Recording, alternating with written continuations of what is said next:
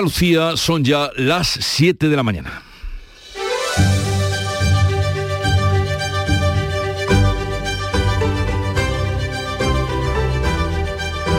En Canal Sur Radio, La mañana de Andalucía con Jesús Vigorra.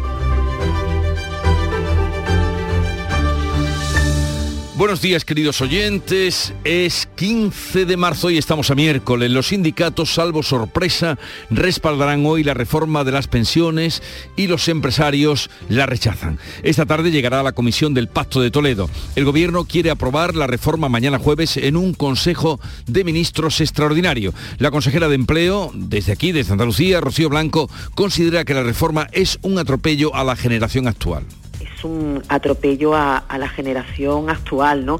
Pero ya le digo yo que eso no va a quedar ahí, que es insuficiente porque, porque no, no da para más.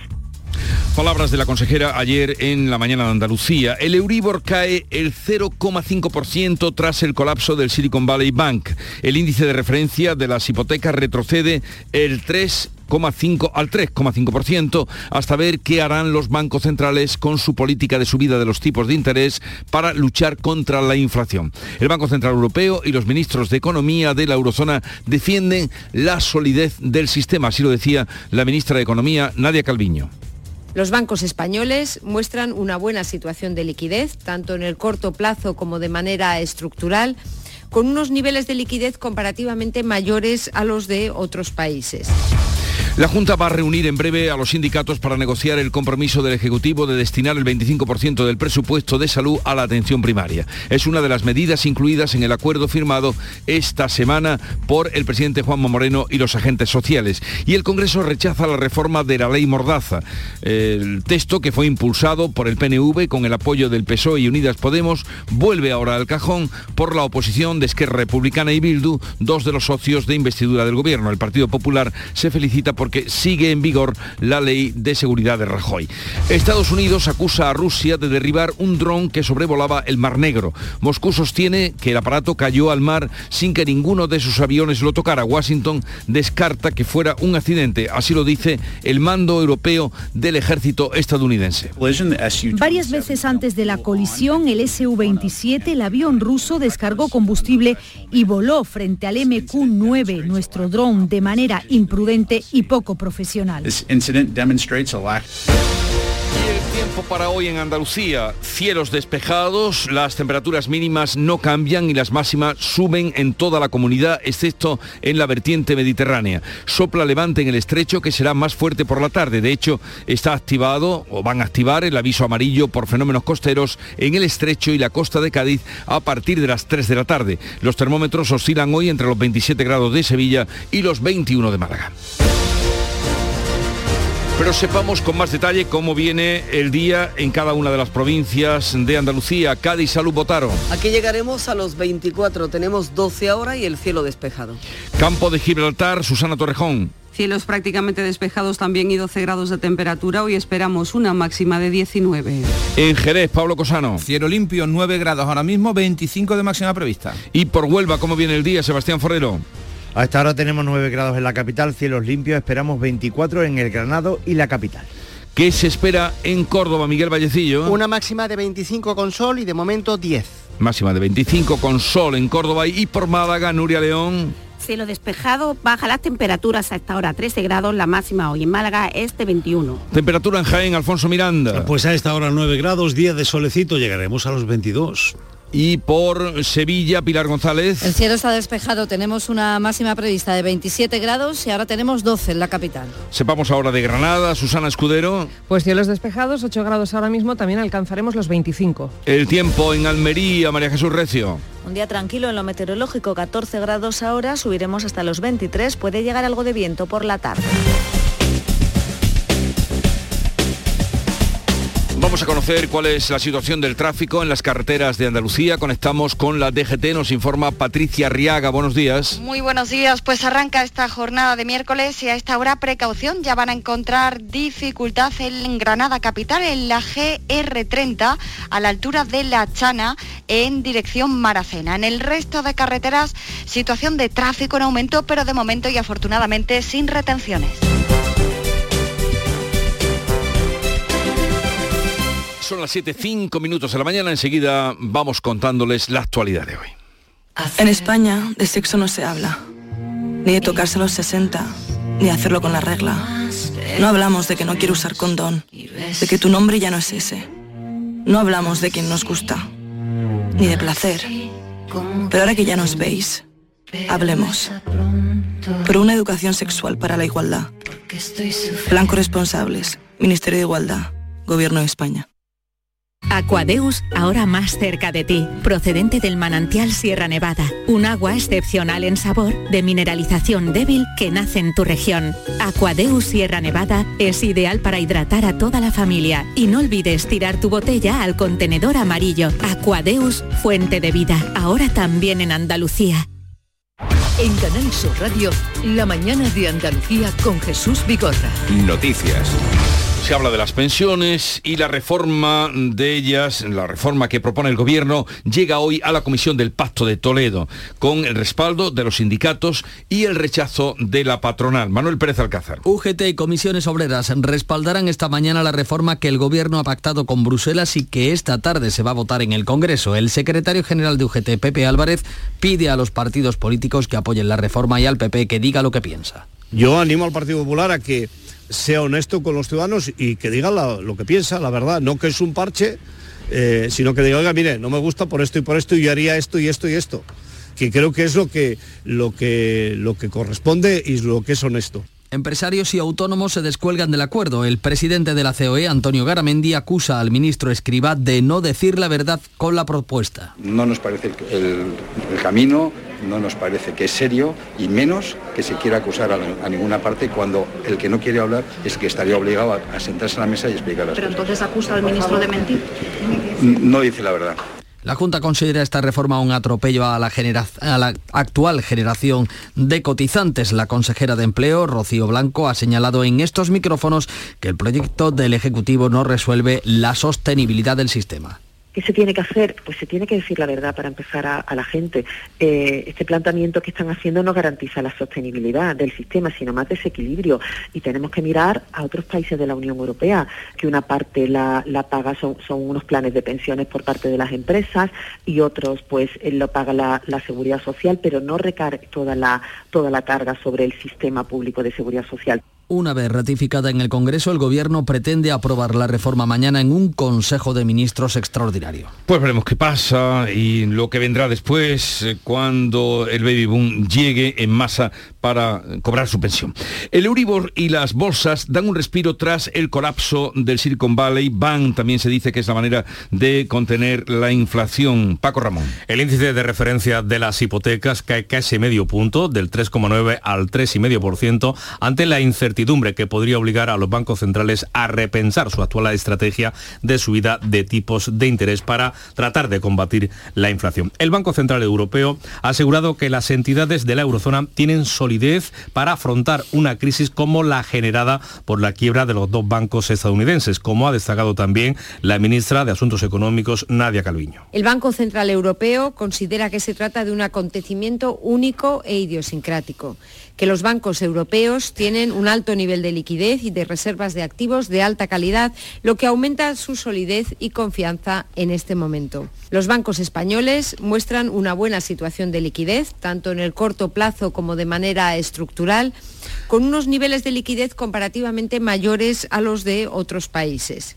Las bolsas europeas han disipado el primer temor al contagio mundial con subidas este martes. Vamos a ver lo que pasa hoy en los mercados financieros. Justo antes de esta crisis, la compraventa de vivienda registraba en enero un aumento del 6,6% respecto al año anterior, a pesar de la subida del Euribor y el precio mm, de las hipotecas. El INE contabilizaba casi 56.400 operaciones, la mayor cifra en un mes de enero desde 2008. Y como ustedes han notado, y ayer ha confirmado, el precio de los alimentos sigue disparado pese a la bajada del IVA del gobierno que lo achaca a la sequía. Jorge González. Alimentos y bebidas no alcohólicas han subido en el último año en Andalucía casi un 18%, 2,3 puntos más que la media nacional. La ministra portavoz del gobierno, Isabel Rodríguez, atribuye esta subida de los precios de los alimentos a la sequía. La raíz de este problema concreto de este mes se observa en las cuestiones eh, meteorológicas que han afectado a estas, eh, a estas cosechas y estamos estamos estudiando y viendo claramente estas consecuencias en lo que se refiere a la vida eh, cotidiana de las personas. El presidente del Partido Popular, Núñez Feijó, ha vuelto a pedir la rebaja del IVA para carne y pescado y lamenta el esfuerzo que tienen que hacer las rentas más bajas. Supone, dado que hay una persistencia en no rebajar el IVA, una disminución del consumo. Hemos visto ayer que el pescado ha caído un 20%, eh, carne, conserva, sigue sin rebajarse el IVA, por tanto, las rentas medias y bajas son las que más están aguantando la pérdida de poder adquisitivo y el incremento de los alimentos. El dueño de Mercadona, Juan Roch, admite que han tenido que subir los precios, una burrada, ha dicho, para evitar el desastre de los productores. Hemos subido un 12% los precios de coste a los proveedores y al público hemos repercutido un 10%. Hemos conseguido paliar dos puntos, que dos puntos para nosotros es muchísimo. Dos puntos sobre 30.000 millones que vendemos son 600 millones. Por su parte, el consejero de la presidencia ha destacado en estos micrófonos las ayudas a familias vulnerables, a los jóvenes que vayan a comprar su primera vivienda o a las pymes y autónomos comprometidas en el Pacto para el Impulso de Andalucía. Antonio Sanz un compromiso muy claro para atender esas necesidades de familias y trabajadores, de pymes y, autónomos, que se va a concretar inmediatamente en cada una de las consejerías competentes sacar las órdenes de convocatoria y, por tanto, en los próximos meses son respuestas que van directas. La inflación en febrero bajó una décima y el IPC interanual se situó en el 6%. En Andalucía crece tres décimas respecto a enero y se sitúa en el 6,6. Los ministros de Finanzas de la Unión Europea acuerdan una reforma flexible de las reglas fiscales antes de que acabe el año, tal vez posible bajada del Euribor, de los tipos y para que no cunda el pánico. Pese a las reticencias de Alemania, han respaldado los ministros el plan de la Comisión Europea para establecer un nuevo marco de reglas fiscales este año. España valora las orientaciones fiscales de las autoridades comunitarias y el establecimiento de 2000, en 2024 como año de transición. Bruselas quiere adaptar las nuevas normas de déficit y de deuda pública a la situación de cada Estado con sendas de ajuste personalizadas, pero manteniendo los máximos del 3% del Producto Interior Bruto en el caso del déficit y el 60% para la deuda pública. El gobierno andaluz abrirá en breve la negociación con los agentes sociales para garantizar la atención primaria de la sanidad pública en Andalucía. La medida se incluye en el pacto firmado este lunes por el presidente Juanma Moreno y los agentes sociales que va a garantizar que el 25% del presupuesto de salud se destine precisamente a ese servicio de atención primaria. Los profesionales de la sanidad privada no van a poder utilizar las instalaciones de la pública. El gobierno confía en la voluntad de acuerdo de los sindicatos pese a que mantengan su sus movilizaciones. El secretario general del PSOE de otra parte, Juan Espadas, insiste en pedir explicaciones al gobierno andaluz por el pago de 117 millones de euros a la sanidad privada derivado del desvío de pacientes. Insisto, espero una explicación pública del señor Moreno Bonilla cuanto antes, porque evidentemente eh, nos parece que claramente estamos ante un fraude de ley si no hay ninguna otra explicación, desde luego solvente y en la documentación no nos corre. También pide explicaciones el, el dirigente de Izquierda Unida, Tony Valero. Esto se tiene que aclarar. Son 117 millones de euros que fuera del amparo legal se han dado a dedo a clínicas privadas. Por lo tanto, nosotros lo primero que corresponde es estudiar la documentación y es lo que estamos haciendo. Y a partir de ahí tomaremos las vías que sean necesarias. La consejera de Salud, Catalina García, ha defendido en Canal Sur estas adjudicaciones desde la pandemia. Estamos dentro de la total legalidad.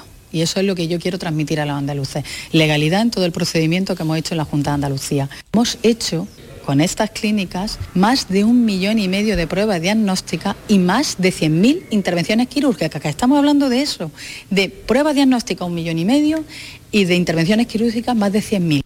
Esos contratos de emergencia con estas clínicas privadas llegarán hasta el próximo mes de junio para seguir liberando la atención en el sistema sanitario público originado por la pandemia. El gobierno andaluz, de otra parte, prepara también una normativa que va a recoger sanciones a quienes agredan a los profesionales sanitarios. El presidente de la Junta advierte que Andalucía no puede desaprovechar el actual momento para convertirse en motor de la industria tecnológica. En la entrega de los premios Málaga TechPack ha destacado la importancia de la marca Málaga en lo tecnológico y de Andalucía para atraer industria.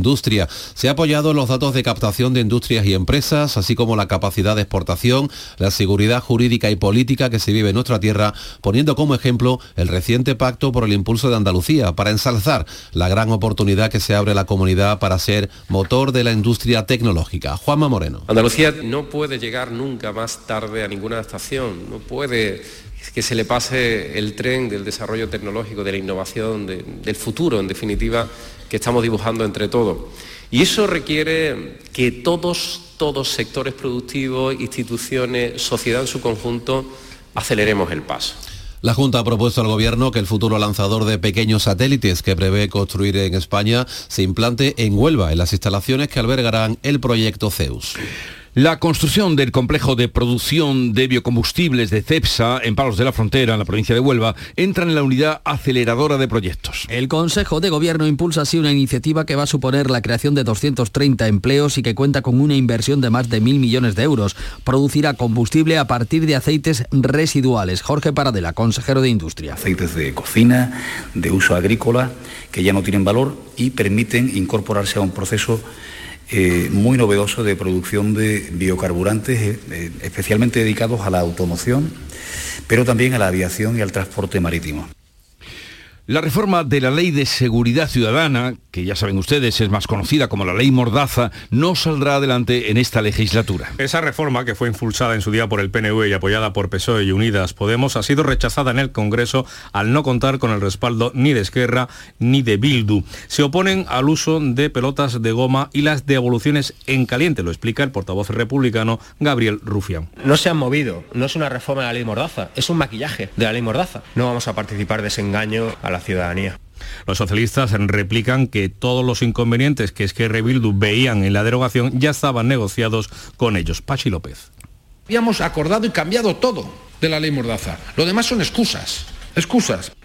Podemos ha apoyado la reforma, pero culpa a los socialistas de no haber dado más margen para alcanzar un acuerdo con el resto de socios de investidura. El Partido Popular, por su parte, se felicita porque va a seguir en vigor la ley de seguridad del gobierno de Rajoy. Esquerra Republicana de Cataluña y Bildu salvan al PSOE de la investigación en el Congreso del caso Tito Berni. Ambos partidos han rechazado la comisión de investigación que ha propuesto el Partido Popular. Tampoco han conseguido crear una comisión sobre la supuesta corrupción en la contratación de obras en cuarteles de la Guardia Civil, por que este asunto se abordará en las comisiones de Interior y de Calidad Democrática. Son de carácter ordinario, con lo que el exdiputado socialista conocido como Tito Berni no tendría obligación de comparecer. La portavoz del PP, Cuca Gamarra, acusa a los socios de investidura de salvar al PSOE de cualquier investigación. El discurso de Pedro Sánchez sobre la corrupción es tan fake, tan falso, tan mentira como el discurso sobre el resto de su política. En el caso Cuarteles, Asuntos Internos alertó del incremento de los contratos adjudicados al empresario Ángel Ramón Tejera, Mon, vinculado al caso mediador en 2017 cuando aún gobernaba, gobernaba el Partido Popular. Otro asunto, otro caso, el llamado Madeja, la condena a cuatro trabajadores de Adif cierra el enjuiciamiento de una macrocausa de sobornos a funcionarios. Termina el proceso judicial con 36 penados a cárcel y medio centenar de absoluciones en la Audiencia Nacional. El caso Madeja sobre la trama de sobornos a funcionarios y altos cargos diseñada por la empresa sevillana Fitonovo ha concluido con cuatro nuevos condenados a tres años de cárcel. Son tres antiguos directivos y un técnico de la sociedad pública DIF condenados por participar en el amaño de contratos cobrando cientos de miles de euros y recibiendo regalos durante una década. La Fiscalía Europea archiva el caso sobre la presunta malversación de fondos europeos en el contrato de suministro de mascarillas en el que participó el hermano de la presidenta de la Comunidad de Madrid. En el contrato para la adquisición de 250.000 mascarillas del tipo FFP2 por un millón y medio de euros participó el hermano de Díaz Ayuso. Según la Fiscalía Europea, no concurren indicios suficientes de la comisión de un delito y no ha quedado acreditado que el precio abonado por la mascarilla fuera desproporcionado, atendiendo a la calidad del material ofertado y entregado. También queda acreditado, dice la Fiscalía, que el transporte fue abonado por la empresa adjudicataria y no por la Comunidad de Madrid. La moción de censura de voz contra Pedro Sánchez se debatirá el próximo martes y se votará el miércoles. Santiago Abascal tomará la palabra para presentar al candidato Ramón Tamames. El Ejecutivo puede responder a ambos durante el tiempo que quiera y baraja dejar espacio para que intervenga Yolanda Díaz. El miércoles la votación se hará por llamamiento. Tamames, que dará mañana una rueda de prensa con Abascal, ha vuelto a romper el discurso de Vox al considerar exagerado decir que el actual gobierno es el peor de la historia. Ortega Gasset decía que hablar los políticos siempre es exagerar y no voy a agregar nada. Es decir, en política siempre hay una tendencia a destacar, a subrayar, a, a, poner tinta roja para llamar la atención de algunas cosas. Es un método, digamos, dialéctico usual y no tiene nada extraño que se haya empleado alguna vez. El candidato. La justicia italiana pone al fin al hijo de Juana Rivas bajo la custodia y la protección de su padre, de Francesco Arcuri, después de que el pequeño haya declarado que la madre de Maracena le chantajeara para que acusara en falso a su padre. La mañana de Andalucía. Nuestro sueño siempre ha sido mejorar la salud de las personas. Gracias a la inteligencia artificial lo estamos haciendo. Somos de la generación de los que sueñan y hacen. Con los fondos de la Unión Europea, miles de sueños como el de Raúl y Josefa de la Fundación Canaria de Investigación Sanitaria se están haciendo realidad. Entra en plan de recuperación.gov.es y haz el tuyo posible. Gobierno de España.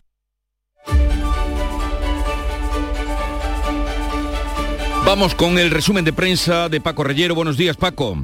¿Qué tal Jesús? Muy buenos días. La prensa que se pregunta crisis bancaria, veremos otro Lehman Brothers, el editorial del país, que habla de la crisis financiera en Estados Unidos. La rápida respuesta de Joe Biden, el presidente estadounidense, que busca frenar el contagio. Respuesta rápida, sí eficaz. Eh, ya veremos, lo tenemos que ver. Eh, está analizándolo también la prensa en Estados Unidos. También se habla en el New York Times o en el Washington Post del caza ruso que ha derribado a uno de los eh, drones de Estados Unidos eh, como un nuevo elemento de tensión mundial. Un dron, hay que decir un dron militar, porque eh, dron es una palabra tan genérica que uno piensa quizá en un dron de la playa o un dron de reparto y realmente estamos hablando de un elemento de última tecnología militar que digo incrementa la tensión, una tensión en el mundo que es creciente. Hablando de temblores financieros, el roto con su habitual causticidad dibuja para el diario El País un edificio de la bolsa con aires griegos y este título Templo de la Congregación para la Doctrina de la Fe en el Dinero. Parece que cae la fe en el dinero a tenor del titular del Mundo, que es el Euribor, sufre la mayor caída de su historia por el pánico bancario. Baja casi medio punto en dos días hasta el 3,5% ante la presión al Banco Central Europeo para que frene la subida de tipos. Los mercados, Jesús, ya ves que temen nuevas quiebras si los bancos eh, centrales no acaban relajando su política. La prensa también anota el fracaso de la reforma de la denominada ley mordaza del PP fracaso que entre otros diarios destacan, por ejemplo, El País y La Vanguardia. La Vanguardia que explica que la división en el bloque de investidura con el no de Esquerra, Junts y Bildu arruina año y medio de negociación. La princesa Leonor y su instrucción militar es otro de los asuntos del día. Ella es la fotografía de portada de ABC que recuerda este diario ABC que sigue la instrucción de su padre, el rey Felipe VI.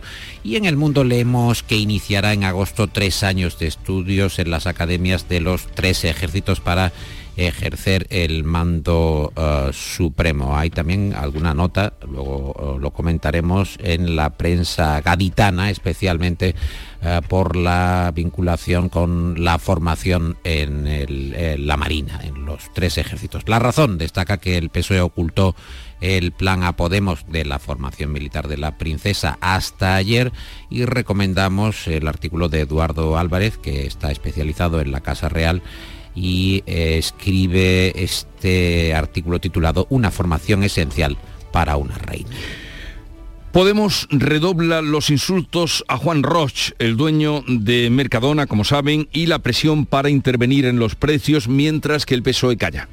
Nos lo cuenta el español, diario que escribe sobre las 15 lecciones de Roche a Ione Belarra sobre el incremento de precios en los supermercados, el dueño de Mercadona que dedicó en media hora de discurso a defenderse de Podemos y que cifra su alza de precios en el 10 con 10% menor a la de sus costes, del 12% son los alimentos que están experimentando una subida récord, nos cuenta el eh, periódico de España. Te tengo que hablar también de tamames, porque el confidencial cree que la moción eh, de tamames se le pone cuesta arriba a Vox y asume que va a ir por libre la réplica. No sabemos el factor Tamames, cómo se va a desenvolver a partir de la semana que viene.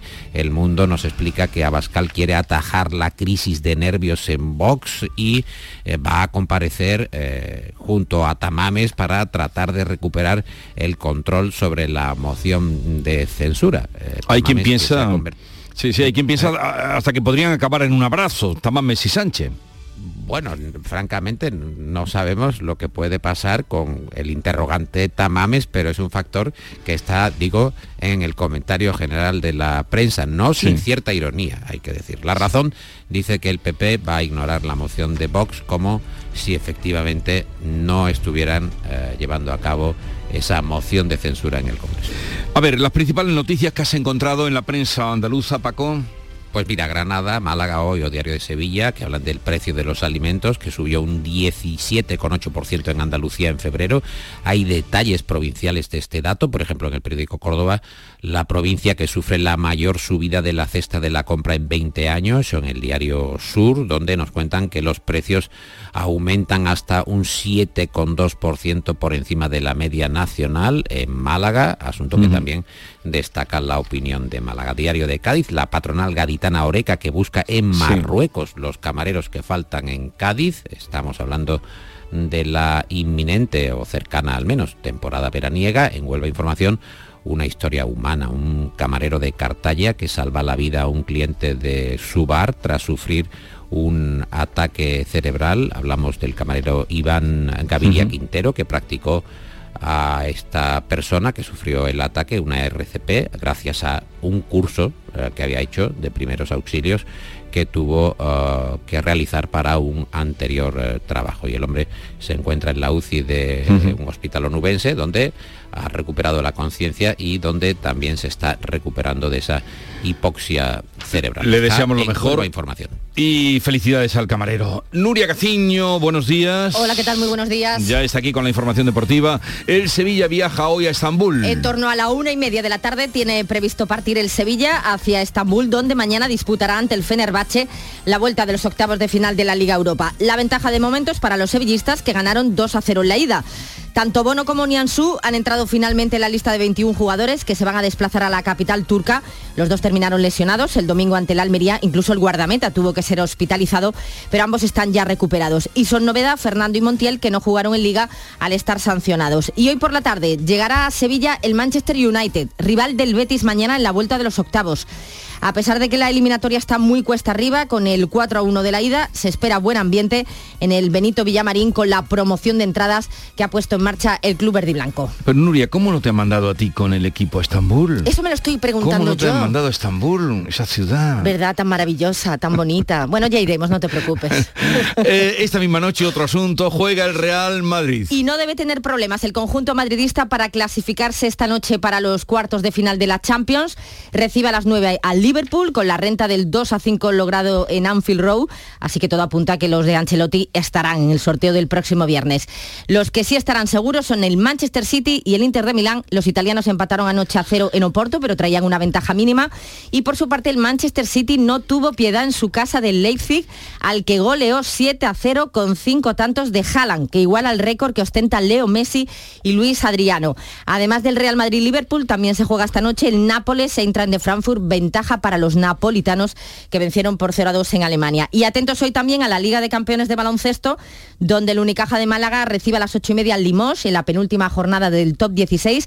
Nada se juega ya el equipo francés, es colista del grupo, así que esto lo debería aprovechar el Unicaja, ya que una victoria de los de Ivonne Navarro, unida a un triunfo del Galatasaray ante el AEK de Atenas, le daría al Unicaja una pequeña ventaja para la última jornada ante los griegos. ¿Y cómo concluimos el resumen de prensa y deportes? Estamos aquí muy atentos, y yo y toda la audiencia. Ya veo, ya veo, tenéis los ojos fijos en mí, hay veces que me pongo muy nervioso, sobre todo Nuria que me mira con los ojos expectantes, yo no sé realmente lo que pensará mi compañera, pero vamos a hablar de la subida de precios y una visión eh, irónica que encuentro en la viñeta de Ricardo para El Mundo, dibuja un avión, Nuria, que surca los eh, cielos, está entre las nubes y junto a él, delante de él, vemos eh, zanahorias, vemos tomates, vemos patatas y una voz que advierte, no capitán, no son pájaros, son hortalizas que se han puesto por las nubes. Los precios están disparados.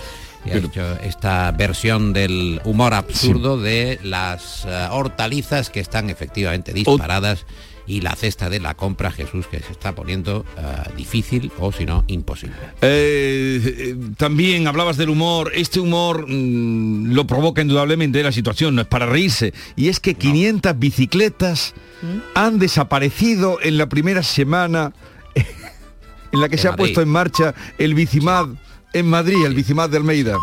500 bici. Qué barbaridad. Sí, sí. De verdad. 500 bicicletas, no, no sabemos dónde habrán ido o si Eso habla muy mal de los madrileños mm, que han hecho esa- ese despropósito y habla por otra parte del, cha- de, del cha- la chapuza de seguridad. 500 bicicletas en la primera semana, Nuria. Qué desastre. 500 bicicletas, pero probablemente, hombre, a lo mejor es que no conocían muy bien, se han metido de la M30, han empezado a dar vueltas. Adiós. Hay un agujero negro, Jesús. Adiós, que no- no ha en sabido Canal volver. Sur Radio, La mañana de Andalucía con Jesús Vigorra. Y con Jorge González vamos a darles cuenta de los titulares más destacados del día de hoy, de las noticias que les estamos contando. Los sindicatos, salvo sorpresa de última hora, respaldarán hoy la reforma de las pensiones mientras que los empresarios la rechazan. UGT y Comisiones Obreras han convocado sus órganos de dirección esta mañana. Esta tarde llegará a la Comisión del Pacto de Toledo. El Gobierno quiere aprobar la reforma mañana jueves en un Consejo de Ministros extraordinario. La Junta de Andalucía la considera un atropello a la generación actual. El Euribor cae el 0,5% tras el colapso del Silicon Valley Bank. El índice de referencia de las hipotecas retrocede al 3,5% hasta ver qué harán los bancos centrales con su política de precios de subida de tipos de interés para luchar contra la inflación. El Banco Central Europeo defiende la solidez del sistema financiero en la eurozona y las bolsas vuelven a subir. El gobierno andaluz aborda con los sindicatos el pacto por la atención primaria. La Junta reunirá en breve los representantes de los trabajadores para negociar el compromiso del Ejecutivo de destinar el 25% del presupuesto de salud a la atención primaria. Es una de las medidas impulsadas en el acuerdo firmado esta semana por el presidente Juanma Moreno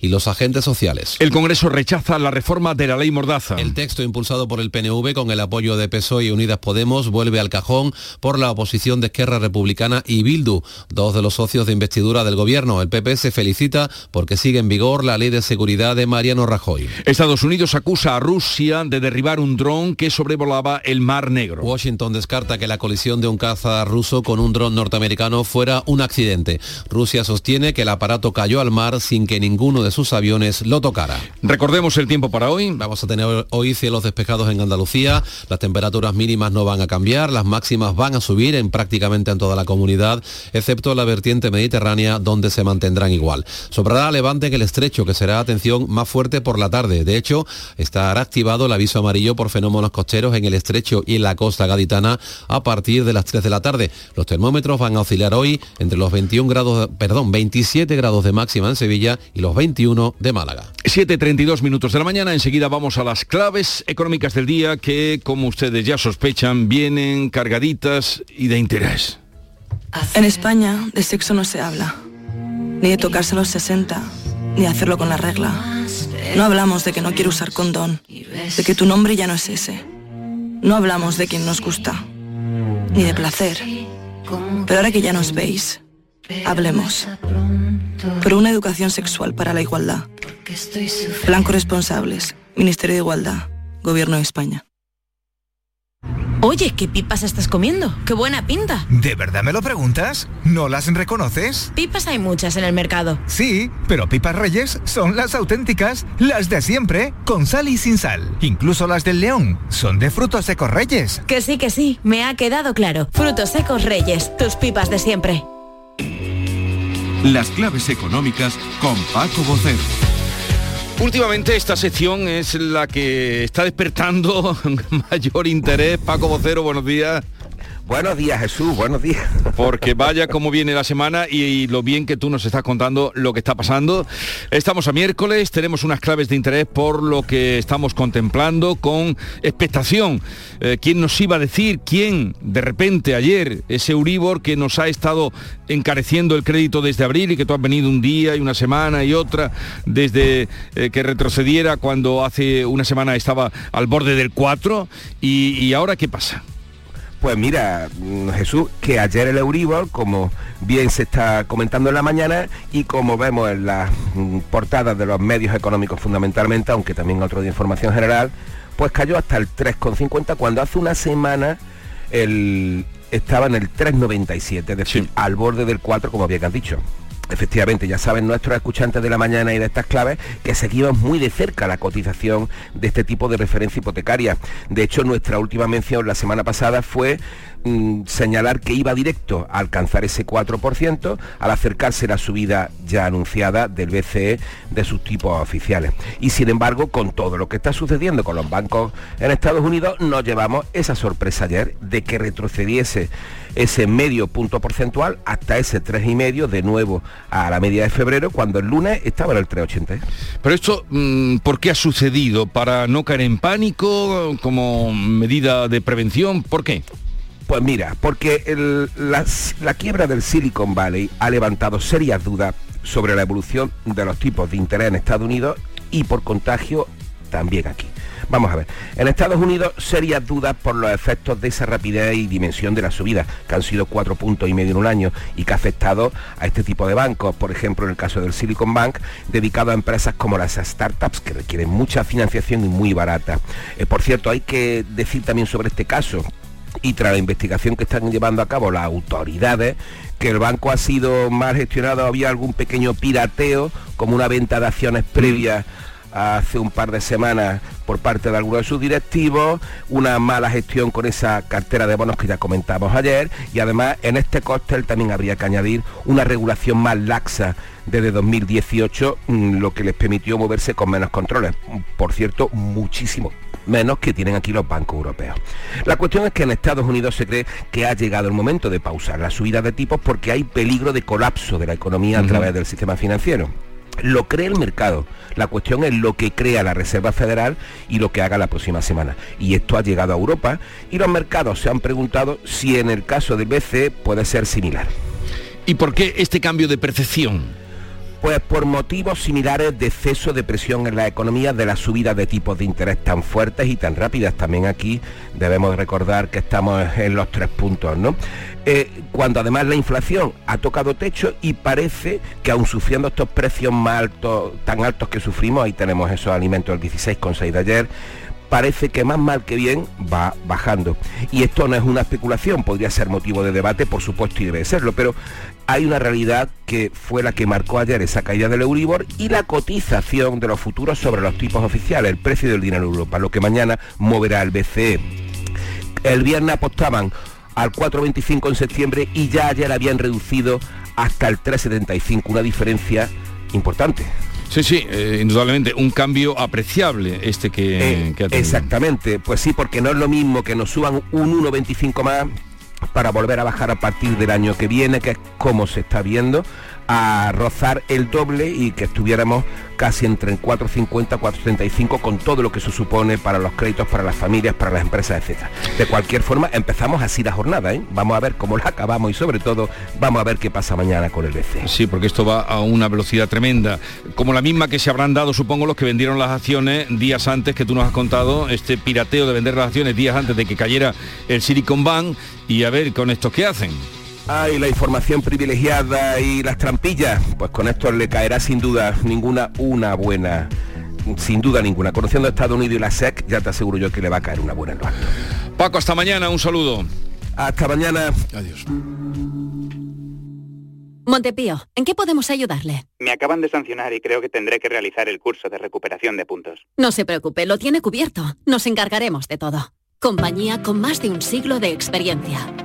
Visite montepíoconductores.com. Montepío, lo tiene cubierto. En Canal Sur Radio, por tu salud, responde siempre a tus dudas. Hoy hablamos de hepatología, de las enfermedades del hígado, que tienen importantes novedades para su tratamiento gracias al diagnóstico precoz. Esta tarde contamos con el doctor Manuel Romero del Hospital del Rocío, un referente internacional para hablarnos de cómo prevenir y diagnosticar a tiempo estas enfermedades. Y naturalmente tus llamadas en directo. Envíanos tus consultas desde ya en una nota de voz al 616-135-135. Por tu salud, desde las 6 de la tarde con Enrique Jesús Moreno. Más Andalucía, más Canal Sur Radio.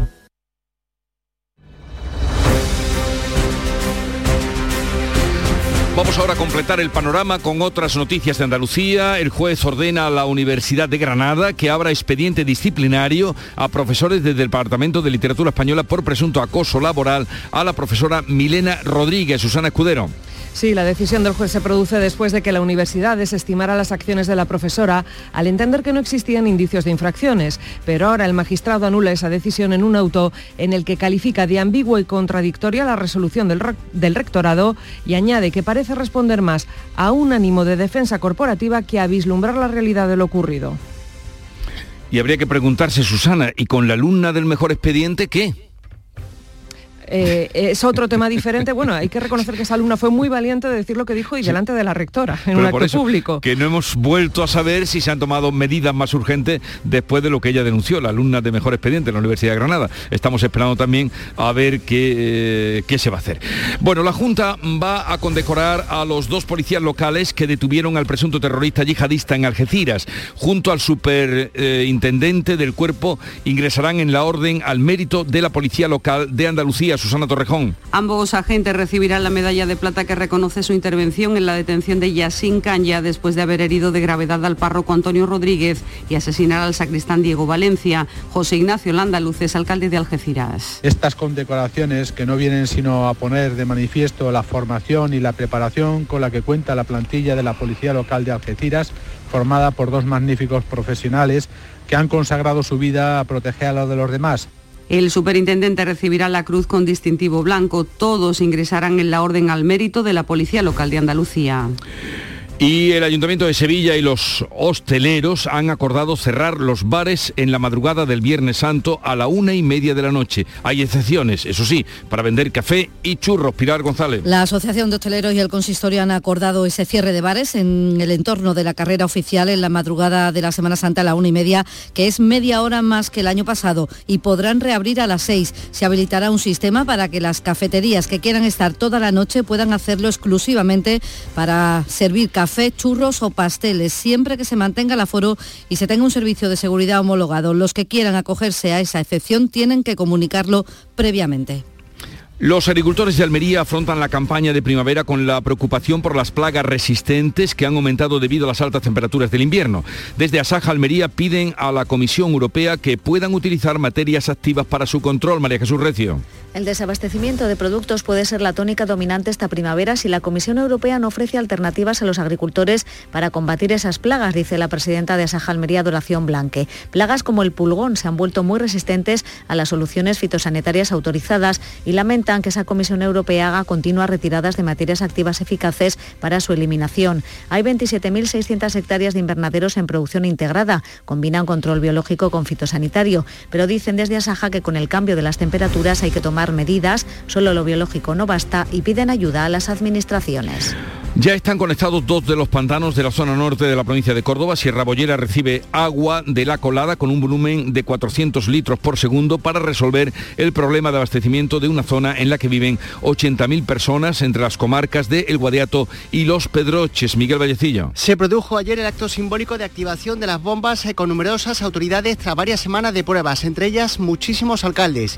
Se llega en extremis, eso sí, gracias a una inversión de 4,3 millones y efectivamente son 80.000 personas las que se van a ver beneficiadas en las comarcas de Guadiato y Pedroches, en el norte de la provincia de Córdoba. Se cumplen 10 años de la última vez que se llenó el pantano del Tranco, el más grande de la provincia de Jaén. En tan solo una década las condiciones han cambiado radicalmente. Ahora llueve y nieva menos y las temperaturas se han disparado tanto que ya llevamos cinco conatos de incendios forestales en Jaén. Alfonso Miranda. Aquel invierno de 2013 llovió y nevó tanto que no quedó más remedio que abrir las compuertas porque estaba completamente lleno y no podía aguantar más las escorrentías. De aquellos 500 hectómetros cúbicos ya solo quedan en el día de hoy 125. Llueve menos y hace más calor. María José Lara es la delegada provincial de Desarrollo Sostenible. Ahora es verdad que al no ser riesgo alto de incendios, pues se ocupan más de temas preventivos, pero siempre hay retenes de guardia y siempre están listos por si hay que ir a alguna actuación. De hecho, las temperaturas que están estamos teniendo bastante elevada este año, pues ya nos han hecho que tengamos cinco siniestros. Y que se queden ahí. Eh, bajo el lema Huelva es cabezos, Huelva es tartesos, esta tarde diferentes colectivos han convocado una marcha desde los cabezos hasta el puerto tartésico. Sus promotores aseguran que estos enclaves naturales se ven amenazados por los planes urbanísticos municipales. Sebastián Forero. Partirá Jesús a las siete y media de, en la calle San Sebastián, a los pies de la joya, y recorrerá algunas calles del centro hasta la Plaza de la Constitución. Diferentes organizaciones reivindican el patrimonio natural y cultural onubense. Aseguran que estos enclaves naturales se ven amenazados por los planes urbanísticos municipales y denuncias que se están llevando a cabo. Desbroce y eliminación de vegetación trabajos previos, aseguran, para seguir adelante con las obras de urbanización previas. Y en Málaga hoy se entregan los premios Meridiana 2023. Felicidades a los premiados y premiadas. Son las 7.45 minutos, 8 menos cuarto, tiempo para la información local. Atentos. En la mañana de Andalucía de Canal Sur Radio. Las noticias de Sevilla. Con Pilar González. Hola, buenos días. Los bares podrán abrir en la madrugada del Viernes Santo hasta la una y media y reabrir a las seis. Habrá excepciones para vender churros o café. Sevilla es la quinta capital del país más competitiva turísticamente, la primera de Andalucía. Enseguida se lo contamos. Antes nos ocupamos del tráfico. Hay retenciones en la entrada a Sevilla de 5 kilómetros por la autovía de Huelva, uno por la de Coria, por la de Mairena y también por la de Utrera, dos en el nudo de la gota de leche. En el Centenario, tres en sentido Huelva, dos en sentido Cádiz y en el interior de la ciudad, el tráfico es intenso en las principales vías de acceso. Hoy tenemos el cielo despejado, sopla viento del este flojo, más intenso en la Sierra Sur y las temperaturas suben. Está previsto alcanzar 28 grados en Écija y en Morón, 27 en Lebrija y en Sevilla. A esta hora 12 grados en la capital. No lo pienses más. Este año haz borrón y casa nueva con la hipoteca joven IN95. La hipoteca que estabas buscando. Porque te financiamos hasta el 95% del menor valor entre tasación y compraventa. Para más información, acércate a nuestras oficinas o entra en cajaruraldelsur.es. Te sobran razones para venir a Caja Rural del Sur. Hipoteca joven IN95 de Caja Rural del Sur. Formamos parte de ti. Tomarartesanía.com es la nueva web de Tomar Artesanía, marca de referencia en el traje de corto. Descubre en tomarartesanía.com las tendencias en sastrería campera para el caballista y la amazona. Visita nuestras tiendas en Huelva y Sevilla para tu traje a medida. Vístete en tomarartesanía.com. Da rienda suelta a tu pasión. Las noticias de Sevilla. Canal Sur Radio. El Ayuntamiento de la capital y la Asociación de Hosteleros han acordado el cierre de bares en el entorno de la carrera oficial en la madrugada del Viernes Santo a la una y media. Es media hora más que el año pasado. Podrán reabrir a las seis de la mañana, excepto los de Alfonso XIII y Plaza del Duque, que tendrán que cerrar a la una por la salida del silencio. Habrá excepciones para servir café, churros y pasteles durante toda la noche y siempre que se mantenga el aforo y se disponga de un servicio de seguridad homologado. Los que quieran acogerse a esta excepción tienen que comunicarlo previamente. El acuerdo está cerrado, aunque el ayuntamiento de momento no ha querido pronunciarse. Y Sevilla es ya la quinta ciudad española en competitividad turística, la primera de Andalucía. Por primera vez supera a Málaga en este ranking que elabora Esteltur, Alianza para la Excelencia Turística, y sube del sexto al quinto puesto. El estudio valora las mejores políticas locales aplicadas al turismo en 22 ciudades españolas y el vicepresidente de Celtur, José Luis Oreda, valora esto de Sevilla la ciudad turísticamente más competitiva de Andalucía. Tradicionalmente había sido Málaga y destaca particularmente en gobernanza, en todo lo que ha sido la mejora de la conectividad internacional, la puesta en valor de la marca Sevilla a través de grandes eventos, de grandes ferias, que ha dado una dimensión mucho más internacional a la visión de Sevilla. Para el alcalde Antonio Muñoz es consecuencia del trabajo conjunto con todos los implicados en el turismo de la ciudad. A la ambición demostrada en los últimos años por, uh, por atraer nuevos hoteles, por atraer eh, grandes eventos, por gobernar la ciudad de otra manera, la gobernanza del turismo junto con los vecinos y otros sectores resulta primordial y fundamental en estos tiempos y por tanto un aval a la política turística de la ciudad de Sevilla. El Ayuntamiento de Sevilla va a invertir 700.000 euros en el edificio de la Jefatura de la Policía Local de La Ranilla para reparar las deficiencias del edificio que han sido denunciadas en varias ocasiones ante la inspección de trabajo por el Sindicato Profesional de la Policía.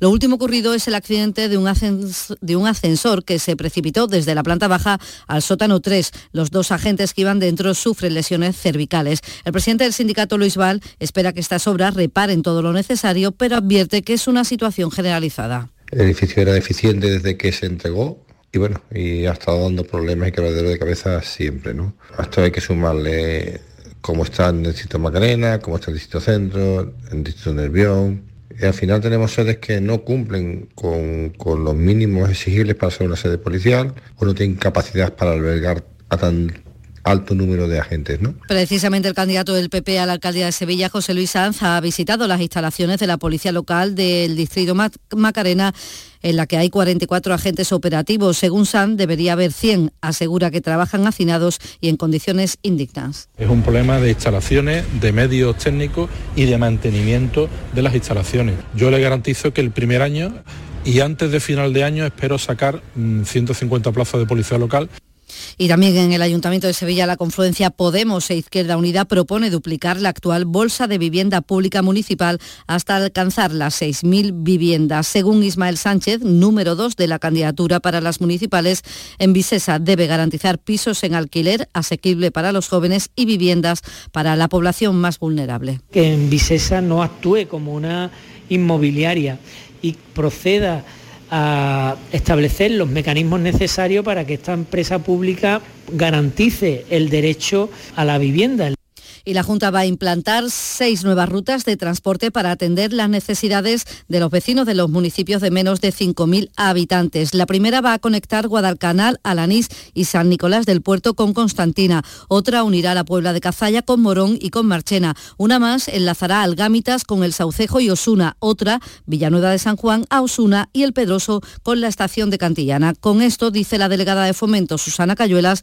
se busca facilitar los desplazamientos a centros sanitarios y administrativos Atendemos a municipios de menos de 5.000 habitantes y que van a contar ahora con una forma más eficaz para llegar desde sus núcleos de población a una sede administrativa, judicial o asistencial. Son las 7 de la mañana y 51 minutos. Decimosegunda edición de la Ruta de la Tapa de Santa Olalla del Cala, en pleno Parque Natural Sierra de Aracena y Picos de Aroche. Los días 25 y 26 de marzo, las mejores tapas de nuestros bares, actuaciones en directo, un tren turístico y jornadas de puertas abiertas en monumentos y museos te esperan en la Ruta de la Tapa. Ven a Santa Olalla del Cala, ven a la Sierra Prometida, cuna del jamón de bellota y del grumelo. Cinco océanos, lo mejor en congelados llega a Sevilla. Precio, calidad, variedad y servicio. Hasta el 9 de abril, pollo entero a 1,90 la unidad. Pescados, mariscos, carnes, verduras, trato personalizado para escoger los congelados que usted necesita. Cinco océanos. Estamos en Triana, Cerro del Águila, Pinomontano, Montequinto y Dos Hermanas. Plaza de Toros de Sevilla. Empresa Bajés. Abono de localidades de la temporada taurina 2023. Renovación de abonos del 6 al 14 de marzo. Nuevos abonos del 6 al 18 de marzo. Abono especial para jóvenes y jubilados. Posibilidad del pago fraccionado del abono. Horas de taquilla de 10 a 2 y de 5 a 8 en las taquillas oficiales de la empresa. En la Plaza de Toros, Paseo de Colón. Lamaestranza.es. Patrocinado por Caja Rural del Sur. Cada noche a las 10, Canal Sur Radio te acerca a la Semana Santa. El llamador en suceso les contamos que la Policía Local de Sevilla ya ha identificado al individuo que acosó a dos jóvenes el pasado fin de semana en la calle Torneo mientras se masturbaba delante de ellas. Tiene una orden de alejamiento de una menor de 13 años y antecedentes por abusos sexuales. Además, la policía ha detenido a un hombre de 43 años por robar un camión con remolque cargado de fruta en la zona del Aljarafe. El vehículo llevaba GPS y ha sido localizado cuando circulaba por la zona norte de Sevilla. Al final lo dejó aparcado en una urbanización de la Rinconada. El detenido también tiene antecedentes. Deportes, Antonio Camaño, buenos días. Hola, ¿qué tal? Buenos días. El Sevilla viaja este mediodía para el partido de vuelta de los octavos de final de la Europa League que mañana jueves le va a enfrentar en Estambul al Fenerbahce con el marcador de ida favorable al Sevilla por 2 a 0. 21 futbolistas ha convocado San Paoli, novedades importantes la de Gonzalo Montiel, la de Fernando, también la de Nianzú y Bono, que sí están en esa convocatoria. Mientras el Betis, que juega también el jueves, partido de vuelta ante el Manchester United, difícil remontar la eliminatoria 4-1, es el marcador que trajo de Inglaterra y a pesar de que lo va a intentar el conjunto verde y blanco, parece complicada la gesta. Por cierto, partido que la Comisión Antiviolencia ha acordado declarar de alto riesgo ese partido de vuelta ante el Manchester United. En el partido de ida, ya cinco ultras del conjunto verde y blanco fueron detenidos por la policía inglesa.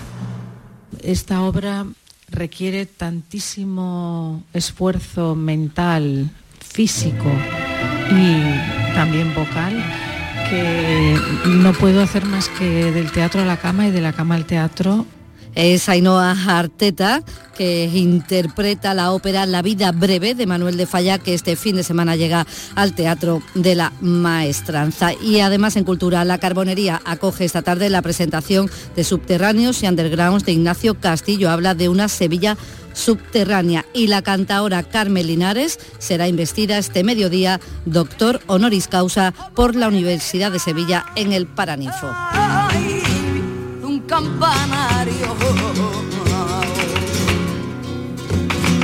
Carmen Linares en el Paraninfo, doctora honoris causa y a las 10 de la mañana salen a la venta las entradas para el concierto de Bob Dylan en Fibes. Serán dos conciertos, el 10 y el 11 de junio. 8 grados en Utrera, 8 en Carmona, 12 en Sevilla. Escuchas La mañana de Andalucía con Jesús Vigorra. Canal Sur Radio. Aquadeus, el agua mineral natural de Sierra Nevada, patrocinador de la Federación Andaluza de Triatlón, les ofrece la información deportiva.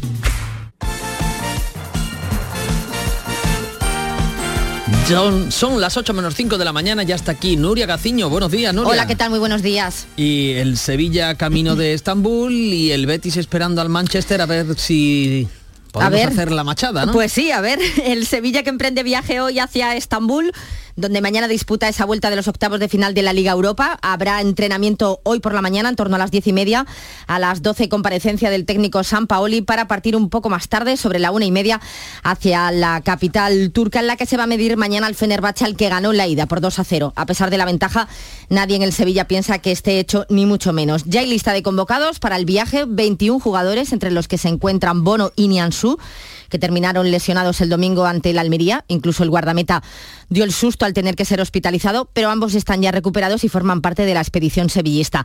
Y son novedad Fernando y Montiel, que no jugaron en liga al tener que cumplir un partido de sanción. Y atentos también al Betis, que mañana juega esa vuelta de los octavos de final. Igualmente recibe al Manchester United, que llegará a Sevilla hoy por la tarde. Muy complicada tiene la eliminatoria el Betis tras el 4 a 1 de la ida, así que para conseguir que mañana el equipo cuente con el apoyo de su afición, para ver si es capaz de dar la campanada, el Club Verde y Blanco ha puesto en marcha una promoción de entradas en la que el socio puede adquirir dos a menor precio. Hoy también está previsto que comparezca ante los medios el técnico Manuel Pellegrini. El que va a comparecer hoy en el banquillo del Real Madrid es Ancelotti.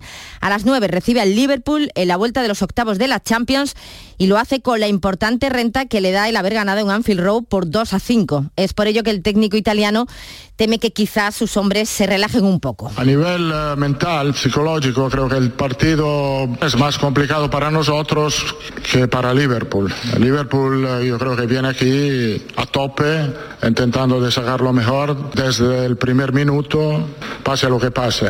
El resultado de la, de la ida en este aspecto nos pone un poco en duda. Intentaremos de ir a tope, eh, haremos todo lo posible para ir a tope desde el primer minuto, pero es inevitable que tenemos más duda que rival. Bueno, creo que no debería preocuparse Ancelotti. A buen seguro que su homólogo en el Liverpool, Jürgen Klopp, se cambiaría por él. A buen seguro que querría ese problema mental. Y el que seguro que fue un problemón para la defensa del Leipzig y su portero, anoche en la vuelta de los octavos de la Champions, a buen seguro que tuvo que ser la bestia del Manchester City. Nos referimos a Haaland, que en el 7-0 final marcó cinco goles. Igualó de este modo el récord que ostenta Leo Messi y Luis Adriano y pudieron haber sido más si Guardiola no lo hubiera cambiado. Dice las malas lenguas que para que no batiera el récord de Messi. Y además de los goles de Haaland, otra de las curiosidades del partido de anoche fue el primer tanto que marca el noruego. Fue de penalti, de penaltito más bien, que para pitarlo hubo que recurrir al VAR. Y precisamente en el VAR estaba Hernández Hernández, el mismo árbitro que el viernes pasado la lió en el Cádiz Getafe, alargando en exceso el encuentro, hasta 11 minutos, que fue cuando pitó el penalti en contra de los cadistas, lo que supuso el empate un alargue que el presidente Manuel Vizcaíno, en declaraciones a voz cadista, asegura que sigue sin entender. En caliente todos pensamos que llevamos razón, porque además nos pasa a todos los clubes. Ha habido solo una ocasión para nosotros, en lo que conozco de fútbol con VAR, en la cual ha habido una negligencia, que ha sido el día del Elche, y en frío os digo que a mí me pareció una auténtica barbaridad. Quitarán 10 minutos más, pero seguramente el árbitro tendría sus razones y si te las explica, incluso te las puedes creer. A mí me sigue pareciendo una barbaridad. Hoy estaremos atentos además a las sanciones que el comité de competición le, le pueda imponer a Isa Carcelén y Ledesma a los jugadores del Cádiz por esos incidentes al final del partido. Y atentos hoy también a la Liga de Campeones de Baloncesto, donde el Unicaja de Málaga recibe a las ocho y media al Limos en la penúltima jornada del top 16. Nada se juega el equipo francés, así que el Unicaja debería ganar porque una victoria de los de Ivón Navarro unida a un triunfo del Galatasaray ante el AEK de Atenas le daría una pequeña ventaja al Unicaja de cara a ese último partido precisamente en Atenas frente al AEK. Aquadeus, ahora más cerca de ti, procedente del manantial Sierra Nevada, un agua excepcional en sabor, de mineralización débil que nace en tu región. Aquadeus Sierra Nevada es ideal para hidratar a toda la familia y no olvides tirar tu botella al contenedor amarillo. Aquadeus, fuente de vida, ahora también en Andalucía. Canal Sur, la radio de Andalucía.